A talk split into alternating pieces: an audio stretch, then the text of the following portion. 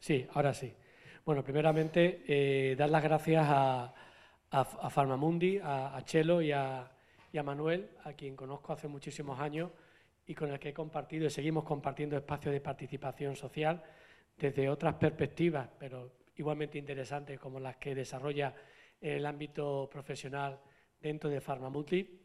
Y hecha ese agradecimiento, también para mí es un honor poder estar aquí esta tarde acompañado de estas dos personas que seguramente van a decir cosas mucho más interesantes de las que yo voy a poder aportar. Y algunos de ustedes o de vosotras o de vosotros ya me conocéis, con lo cual seguramente lo que voy a explicar a continuación ya lo habéis escuchado, pero voy a intentar hacerlo lo más, digamos, eh, novedoso para que a nuestros oídos resulte lo más eh, atractivo posible. Mira, yo considero que cuando hablamos de salud comunitaria, y aquí hay profesionales de la salud que posiblemente me lo podían explicar bastante mejor que yo, qué atrevimiento por parte de un sociólogo o de un gerontólogo social hablar sobre salud, pero cuando hablamos de salud comunitaria, estamos hablando de la máxima expresión de la salud compartida en esos ámbitos en los que todas las personas, toda la ciudadanía, tienen la capacidad de participar proactivamente para mejorar la, salud de todos los miembros de, una comunidad. Y por tanto, aquí hay elementos sociológicos que tienen que ver con la salud. Y de hecho, hubo una etapa, recuerdo, que había muchas enfermeras que estudiaron sociología, educación social, porque de alguna manera, no sabemos muy bien por qué, había una correlación entre lo social y, la salud. Y yo creo que al final tiene que ver con, ese enfoque comunitario como el que vamos a tratar eh, en esta tarde. Yo lo que propongo eh, en esta sesión, como ya lo hice anteriormente, la sesión online que desarrollamos, como recordaréis algunas y algunos, el pasado eh, miércoles, era hablar del enfoque intergeneracional para la promoción de la salud comunitaria. Esto a priori puede parecer muy complejo de definir, es tan sencillo como crear espacios de participación social de personas de distintas edades y generaciones que tienen seguramente una mentalidad social, unos contextos históricos muy diferenciados, pero que tienen un elemento en común, que es la promoción de la salud, de la salud comunitaria, de la salud personal. No voy a definir ahora lo que es la salud, como bien se contaba al principio, que tiene que ver con el bienestar, tanto físico, psíquico como social. Y a mí esta última variable me parece muy importante, porque cuando uno tiene bienestar social es porque su cabeza funciona correctamente. Cuando tu cabeza tiene un cierto deterioro, socialmente mm, no puedes participar activamente como quisiera como ciudadano o ciudadana. Por tanto, ese enfoque intergeneracional, como explicaba anteriormente, lo que pretende es que personas jóvenes o personas adultas mayores que están en distintas etapas de la vida, desde la infancia, adolescencia, juventud, adultez y vejez, puedan, como digo, cooperar para promocionar esa salud comunitaria. Y de alguna manera, como decía, cualquier persona a lo largo de la vida pueda tener eh, una actitud de compromiso en favor de la promoción de la salud, de la salud personal de la salud comunitaria. Dicho lo cual, hay ya experiencias que, reflejan la importancia de que la salud comunitaria es un elemento importante cada día más en lo que se llaman sociedades longevas. Piensen que de aquí al 2030, pasado mañana, vamos a ser más de 1.400 millones de personas mayores de 60 años en el planeta. Y que posiblemente un país como España, en el 2050, sea un país que junto a Japón y a Corea del Sur seamos en el top, en el top del ranking de la longevidad, seamos los terceros, con lo cual tenemos medalla de bronce. Todo eso es debido, evidentemente, a, a la mejora del estado de salud en general, de la atención, de la asistencia sanitaria, de la mejora de la alimentación, del acceso a los fármacos, a los estilos de vida, a la alimentación, etcétera, que ha provocado, como digo, que veamos en sociedades cada vez más longevas. Con lo cual, hablar de personas centenarias o nonagenarias ahora puede resultar una anécdota, pero posiblemente dentro de 10, 15 años va a ser lo más común en encontrarnos personas que tengan esas edades y además con un buen estado de salud. ¿Por qué? Porque en esas sociedades longevas se produce el fenómeno del alargamiento de la esperanza de vida. Es decir, en este momento, en este país, en España, la esperanza de vida está situada en unos 82 años 83 y pico para las mujeres y 80-81 para los hombres. Pero llegará un momento que habrá una convergencia entre géneros debido a que las mujeres, igual que los hombres, tienen los mismos hábitos de vida, tienen los mismos riesgos de accidentes, es decir, que incluso algunas enfermedades que a priori siempre se han considerado femeninas o masculinas puedan cruzarse de manera que la prevalencia de las mismas se pueda dar tanto en los grupos etarios de hombres como de mujeres. Pero digo esto del alargamiento, de la esperanza de vida, porque es un fenómeno muy interesante que no solamente se da en los países, en vía de, los países desarrollados o avanzados, sino también se está dando como patrón en los países en vías de desarrollo, con lo cual cada día es más común ver que la esperanza de vida, incluso en países africanos, se está alargando debido a la mejora de la asistencia sanitaria especialmente y otros factores como comentaba anteriormente.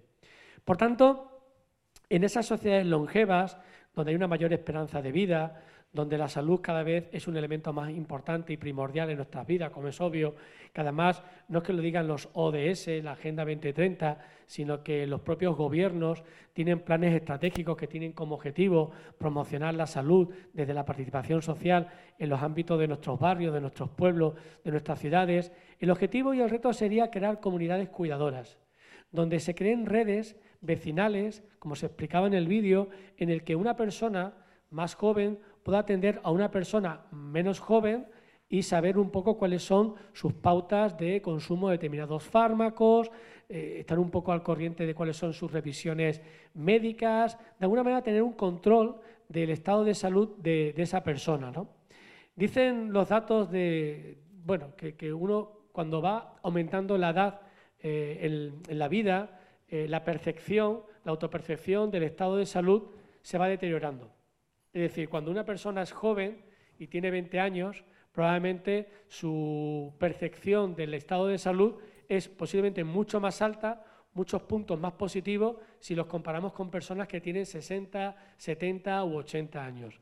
Y eso es algo que es obvio, porque siempre se ha hablado o se ha pensado que la vejez era como, y sigue siendo, por cierto, la última etapa de la vida humana, pero no significa que rápidamente nos llegue la muerte, sino que uno puede estar desde que se jubila con 60, 65 años hasta los 85 años, entre 20, 25 o 30 años viviendo, ojalá, en las mejores condiciones de vida. Y de ahí la importancia de promover que en la ciudadanía senior sean capaces de aportar, de seguir contribuyendo al bienestar personal, al bienestar familiar y al bienestar social. Y por eso me interesaba mucho ese elemento cuando se define desde la Organización Mundial de la Salud qué es la salud y se habla de ese bienestar tanto físico, eh, psíquico como social, porque en lo social está todo al final.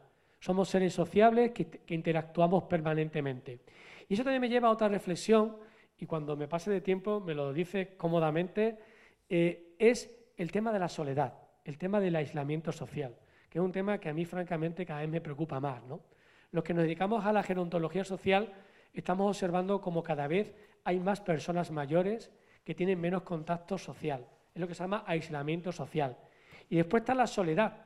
Algunos le llaman soledad no deseada, pero en definitiva es soledad como sentimiento subjetivo en el que la persona se siente sola.